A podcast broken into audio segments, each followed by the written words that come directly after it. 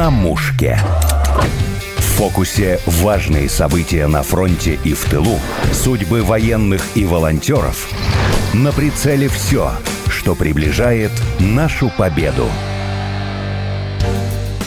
Герой выпуска – доброволец из Норильска, командир отделения штурмового отряда «Гром» батальона «Барс-20», медик красной зоны Олег Шалдаев с позывным «Шон», Олег из Норильска, он награжден медалью за отвагу, участвовал в нескольких горячих точках, при этом он не профессиональный военный, а горный мастер. Из Норильска. Олег с нами на связи. Здравствуйте. Здравствуйте. Вы достаточно известный человек в своем городе. Не раз о вас писали, прочитал о том, что вы поехали еще в 2014 году в Новороссию защищать, взяли отпуск у себя на работе. Почему вы так решили? Слушайте, ну, во-первых, Новороссия это уже не первый конфликт, а на тот момент это был четвертый, в котором я участвовал в качестве добровольца. И, скорее всего, тут сыграл фактор понимания, что я принесу больше пользы, чем парни, которые первый раз взяли в руки оружие. Вот вы упомянули насчет знаменитый человек в своем городе, но один человек ничего не решает. И здесь у нас целая команда, боевое братство.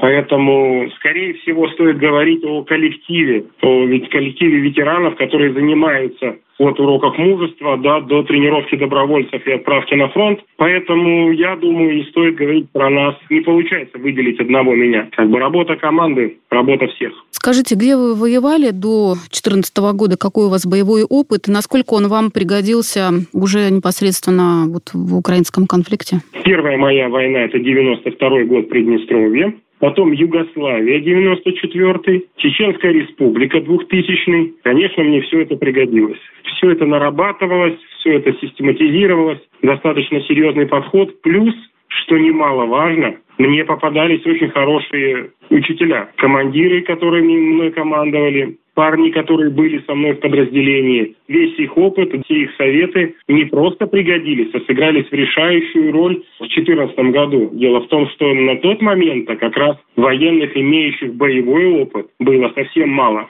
И начиная со станицы Луганском в мае месяце, в июне я уже был зам командира роты в городе Краматорске. Так что вот я хочу сказать, что без боевого опыта этого было бы невозможно достигнуть. Скажите, а вот медикам красной зоны, как вы стали, в какой период вашей службы военной? Медиком я стал в крайнем конфликте, вот сейчас на СВО. Никогда мне не приходилось спасать. В прошлых конфликтах задача моя, конечно, была другая. А тут вот судьба так повернулась, что я стал медиком, и пришлось мне научиться все по новой пришлось знакомиться с абсолютно незнакомыми мне вещами, э, которые происходят на поле боя. И более того, я хочу сказать, что если раньше я никогда не замечал работу медика и относился к этому, если не снисходительно, то как-то так с улыбкой, то сейчас я понял, что это очень тяжелый труд и риски максимальные. Прямо вот что больше, чем просто у бойца, однозначно. Но опять же, да, мне попались отличные учителя. Спасибо Господу, да, там от Ольгерта, Лена, Каша, да, это люди, которые учили нас день и ночь, каждый день тренировки. Каждый день мы отрабатывали разные позиции, ранения. Я хочу сказать, что в нашем батальоне медицина была на самом высоком уровне. Вот сравнивая с остальными там подразделениями, разговаривая с другими медиками, плюс прошлый опыт военный. На мой взгляд, благодаря нашим медикам, нашему командиру Ратибору, медицина была на самом высоком уровне. Все, кто доехал с поля боя до зеленой зоны и попал в руки наших медиков Ольгерта, Вену и Каши, все остались живы. Я считаю, что это отличный результат. Отличный. А вы помните первого своего бойца, которого вы вынесли из красной зоны? Да, я помню, это был молодой мальчишка с позывным «Тихий». Мой напарник и учитель в подразделении «Бонзай», мой дружище «Бонзай», мы его перевязываем. А ранение было не тяжелое, его просто посекло осколками. Но парень первый раз на войне, на эмоциях, загоняя сам себя, да, там накручивая, конечно, со стороны это прямо вот улыбнуло. Хотя для парня, конечно, первая война и первое ранение это было достаточно серьезно. Но мы смогли его стабилизировать, перевязать и самое главное, смогли его успокоить. То есть это немаловажный момент, да, привести в нормальное чувство, состояние, когда парень осознал, что он не умрет, руки ему не отрежут, и он сможет спокойно вернуться домой и обнять свою супругу и маленькую красавицу-дочку. Я хочу сказать, что большинство тех, кого мне удалось спасти, первый Новый год после войны, они мне звонили, писали, связывались со мной и благодарили. И у меня раньше такого не было. Для меня это новый опыт, и он меня прямо потряс. А дочка Тихого прямо написала, что дядя Шон, спасибо за папу. И я расплакался, помню, в тот момент. Для меня это вот немножко такой опыт войны с другой стороны. А вот вы вернулись э, с войны, вы сейчас работаете горным мастером, а нет желания продолжить в этой области тактическую медицину, может быть, преподавать э, курсы? Я считаю, что всему надо учиться и учиться профессионально. Уровень медика красной зоны – это уровень инструктора российской армии. То есть там на самом деле нет настолько сильный набор. Все, что я знаю, конечно, мы готовим добровольцев, проводим занятия. Я передаю ребятам, которые идут на фронт. А уже семь человек мы отправили в наши барсы. Они все подготовлены в плане тактической медицины. Мы покупаем им здесь полностью набор аптечки, да, то есть парни едут на фронт уже с багажом знаний, и собранными аптечками, то есть уже готовы к тому, чтобы оказать помощь как себе, так и боевым товарищам. А какие-то напутственные слова вы им говорите, такие, знаете, лично от вас, лично от сердца, основываясь на вашем опыте? Слушайте, в основном, конечно, эти ребята едут первый раз, и какие слова? Ну, не переживайте, пацаны, все будет нормально, мы вас верим. Слова поддержки, самое главное, да, самое главное слова поддержки, понимание, что парни едут на тяжелую, опасную мужскую работу. Защита Родины – это тяжелая, действительно опасная такая мужская работа. Нормально, ничего страшного. Мы их ждем, их ждут семьи. Надо отнестись ко всему серьезно, максимально понимать, что где ты будешь. Я имела в виду еще, знаете, профессиональный совет, потому что в вашем опыте был момент, когда вы вытаскивали раненого, вы вкололи ему обезбол, у него было минно-взрывное ранение, это прочитала в газете, и оно не подействовало. Да, конечно, но, к сожалению, оно не подействовало потому, что мой друг Сливон, про кого мы говорим, да, которому оторвало ногу, на тот момент он болел. И он принимал лекарства. Такой случай, да, что я-то об этом знал, что он болеет, и, естественно, лекарство давал ему я но не думал, что будет задержка с обезболом. Поэтому мне пришлось по рации советоваться с Веной, как с более опытным и старшим товарищем, да, и приняли решение колоть ему второй обезбол. Поэтому все нормально, все отлично. Ливон жив и весел. Прямо, вот знаете, человек-зажигалка всегда поражался его стойкости и веры в лучшее. А ему сделали протез? Да, все нормально. В феврале месяце этого года ему благополучно отрезали, благополучно отрезали ту часть ноги, которая ему была не нужна, и поставили ему замечательный протез. И этот парень уже прямо такой, знаете, не просто ходит, уже бегает. Мы с ним иногда выходим на связь, на праздники. Конечно, да. Вот для меня Фливон это показатель несгибаемость, да, каких бы вот не было там травм там или, как в данном случае, ампутации, да, человек не сдается, и он всегда вот на позитиве готов бороться, готов стоять до последнего. Кстати, у него пятеро детей, и я считаю, что он просто красавчик во всех смыслах этого слова. Олег, ну во время эвакуации его вы себе травмировали спину, сорвали. Как вы себя сейчас чувствуете? Да, к сожалению, на тот момент достаточно серьезно нам накидывали, и машина эвакуации не смогла подойти к площадке эвакуации, куда я притащил Сливона. И пришлось мне нашего парня тащить километр на руках под постоянным обстрелом. И да, спина моя, к сожалению, попрощалась со мной и вышла из чата. Ну как чувствую? Как нормально. Я не знал, куда я иду. Я понимал, что будет, да, и физические нагрузки, которые там были, да. Я был к ним готов. готов Спасибо спорту. И это вот как раз разговор о команде в городе. У нас есть замечательный ветеран Константин Качан. Вот он занимается спортом с ветеранами. И спасибо ему я как раз вот в войне подготовился прямо вот максимально. Так что э, спорт меня выручил. Какие еще были нестандартные, можно сказать, ситуации вот во время эвакуации, во время работы в красной зоне? Да все они были нестандартные, вот абсолютно все. У меня боевой товарищ, тоже медик в нашем отделении, Бонзай. Вот одна из нестандартных ситуаций. Прибыл прилет мины, Бонзая взрывной волной выкинула и поломала ему руку. Естественно, там провели обезболивающее. И вот этот человек, и вот в принципе уже он заведующий музеем на острове Сахалин, да, прекрасный, интеллигентный человек, умничка. Вы представляете, он уперся и говорит, Шон, я никуда не пойду, никакой эвакуации не будет, я буду биться до последнего. С учетом того, что рука абсолютно непригодна, да, и пришлось прямо им ругаться и силой затаскивать его в машину эвакуации, чтобы его увезли для меня, да, вот этот конфликт даже и понимание того, что человек готов стоять до последнего, ну, для меня это много значило. И вы не поверите, не прошло и дня, как э, Бонзай вернулся на позиции, весь в гипсе, понимаете, с таблеточками там, да, с одной рабочей рукой, и уперся и говорит, я буду вот чем могу, тем буду помогать. Воевать, конечно, уже не могу, но вот буду там перевязывать раненых, да, уносить, приносить какие-то вещи, подавать бинты. То есть вот вам пример нестандартной ситуации и стойкости вот наших бойцов. Для меня это очень яркий пример и вызывает огромное уважение к такому поступку. Вы воевали в 22 году на Херсонском направлении, правильно? Да, так точно. Белогорка, Андреевка, Высокополье и Потемкино.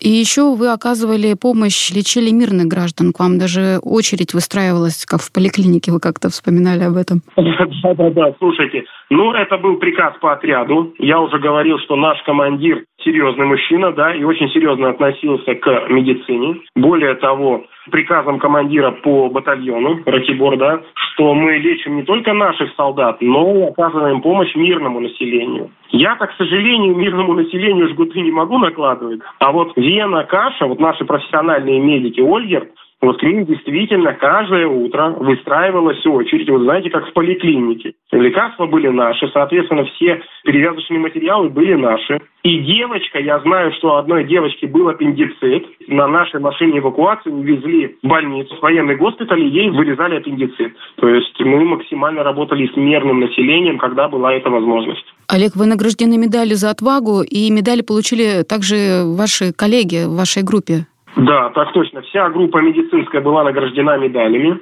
Все медики, которые остались живы, получили медаль за отвагу. Все медики, которые погибли, к сожалению, достаточно много, получили орден мужества. И наши врачи, ну вот я сейчас говорю про наших врачей, да, вот Вена, Каша, они получили медаль, новая медаль чисто для врачей. Это медаль Луки Крымского, государственная медаль. Вот понимание того, что эти парни действительно спасли очень много жизней. Прямо вот гордость за них. Олег, я, знаете, хотела о другом поговорить. У вас, это, скажем, пятая война. Как вы оцениваете противника, его подготовку? Я с 2014 года тверд в своих убеждениях, что война – это гражданская. И люди, с которыми мы воюем, для меня такие же, как и мы, абсолютно. Наши отцы вместе воевали в Афганистане, а наши деды вместе били фашистов.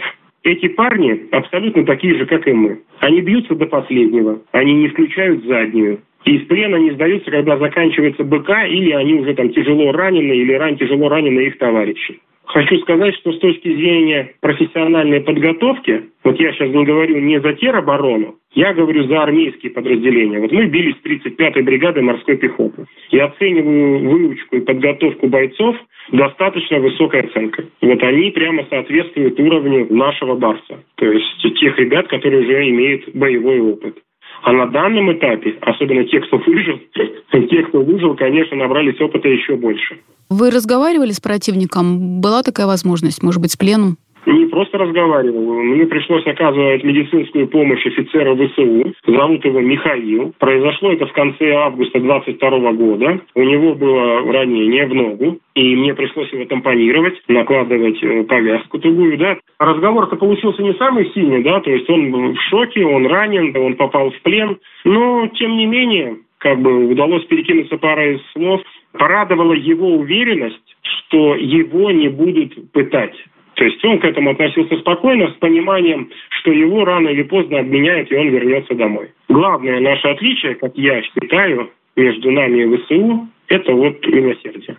Я ни разу не слышал и тем более не видел, а медики достаточно закрытое сообщество, и такие бы слухи, конечно, бы распространились быстро, да, чтобы где-то кто-то кого-то пытал, да, там, расстреливал колени, заливал пеной. Но не было у нас такого. Я говорю, ни разу не слышал, чтобы у нас издевались над пленными. Для меня это повод для гордости. Все-таки достаточно серьезно. Вот как человек православный, я вот прямо рад. Рад, что мы, мы такие.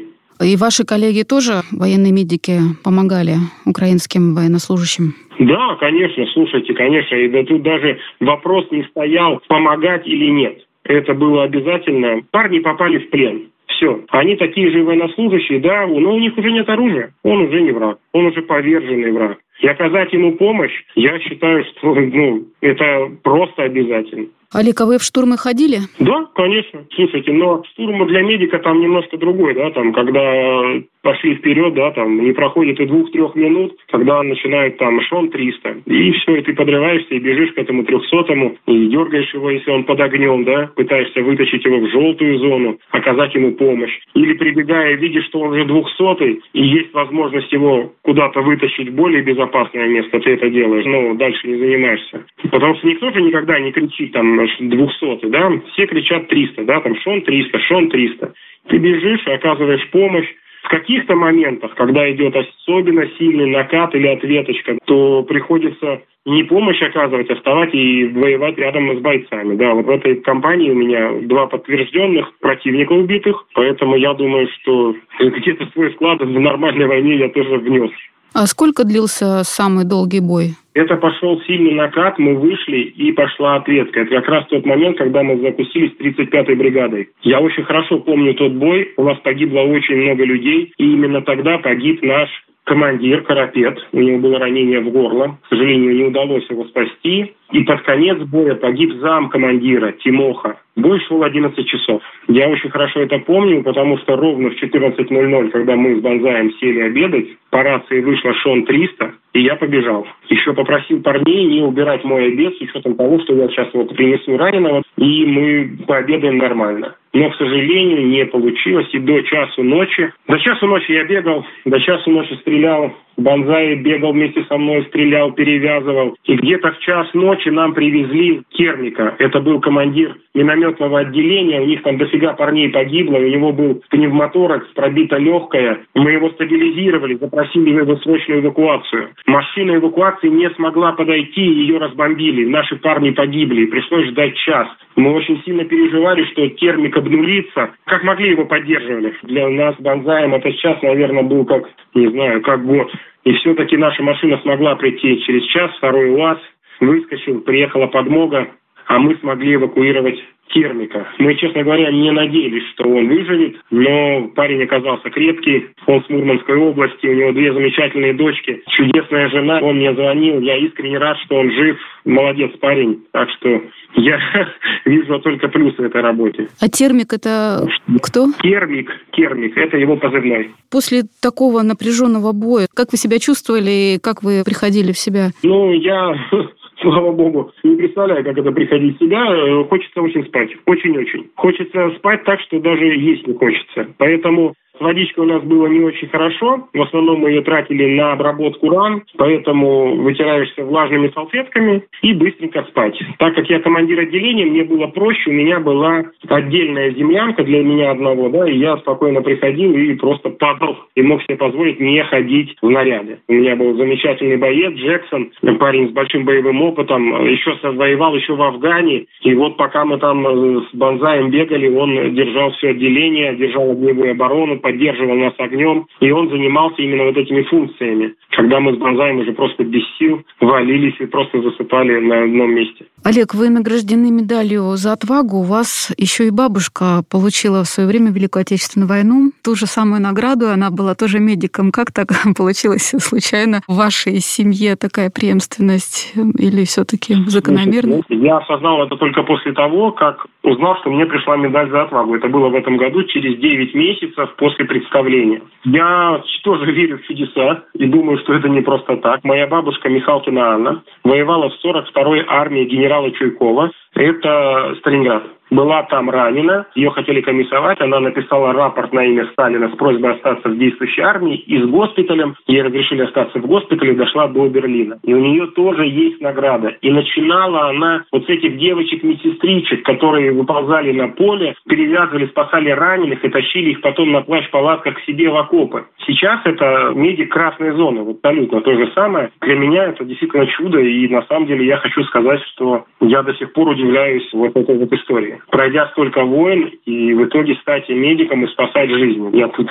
еще до конца не осознал. Еще ведете активную общественную работу. Вы проводите уроки мужества, в свое время занимались поисковыми экспедициями, поднимали бойцов, погибших в годы Великой Отечественной войны. Сейчас, не знаю, проводите эти экспедиции, нет? Гуманитарку собираете, да? Гуманитарку, вот у нас уже пятый раз ездили. Я съездил в первый раз, мы пробили путь к нашим борцам, к норильчанам, к нашим. И вот сейчас буквально неделю назад нас Ребята вернулись с очередной поездки. Это был пятый бум-конвой. Проехали 3600 километров. Привезли там три с лишним тонны груза. Этот момент у нас, слава богу, поставлен на поток. Но опять же, давайте честно, это ведь не заслуга одного человека. Это работа команды. Председатель наших ветеранов Шабурин Валерий Владимирович, он наш депутат, он наш председатель ветеранов. Вокруг него собралась команда, и эта команда работает и тянет, тянет этот груз. Также и с поисковым отрядом. Мы до сих пор, вот если у нас есть планы на следующее лето. Мы выезжаем в район Великого Новгорода. Мы ездим уже с восьмого года. С 2008 года мы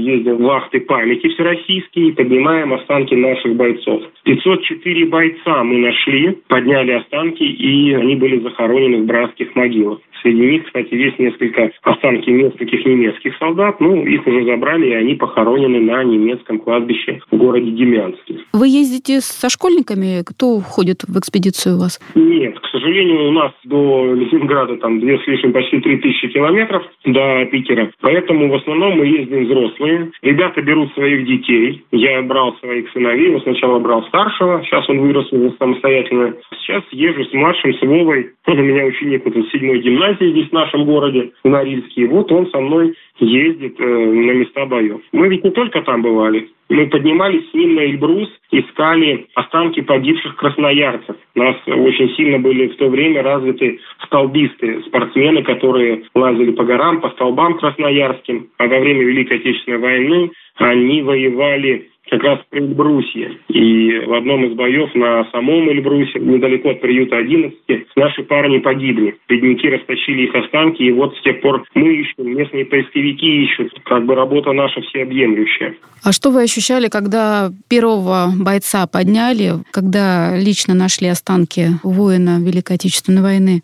Слушайте, для меня ну, вот эти парни, они такие же пацаны, с которыми я воевал. И в какой-то момент я понял, что лично для меня нет разницы, кости передо мной лежат или только что убитый боец. И разговаривал я с ними так же, что ну вот, здорово, пацаны, там, да, ну вот и все. Сейчас, сейчас время пришло, сейчас мы вас тут выкопаем и похороним как положено. Что придут к вам ребятишки, школьники, там, студенты, не знаю, может, родные найдутся, и цветочки вам положат. Почему-то, ну, вот чисто психологически мне было проще разговаривать с ними, как с моими боевыми товарищами, да, которые, к сожалению, погибли вот в бою. Пусть этот бой был 80 лет назад. Для меня, по крайней мере, было вот, ну, проще. И до сих пор я их воспринимаю как своих боевых товарищей. Не было таких, может быть, мистических случаев? Может быть, кто-то снился или какие-то необычные вещи происходили вот во время экспедиции? И вот эти истории, конечно, они популярны среди поисковиков, и кто-то воспринимает их серьезно, кто-то их воспринимает с долей иронии, если бы я знал, как это все с научной точки зрения, да, но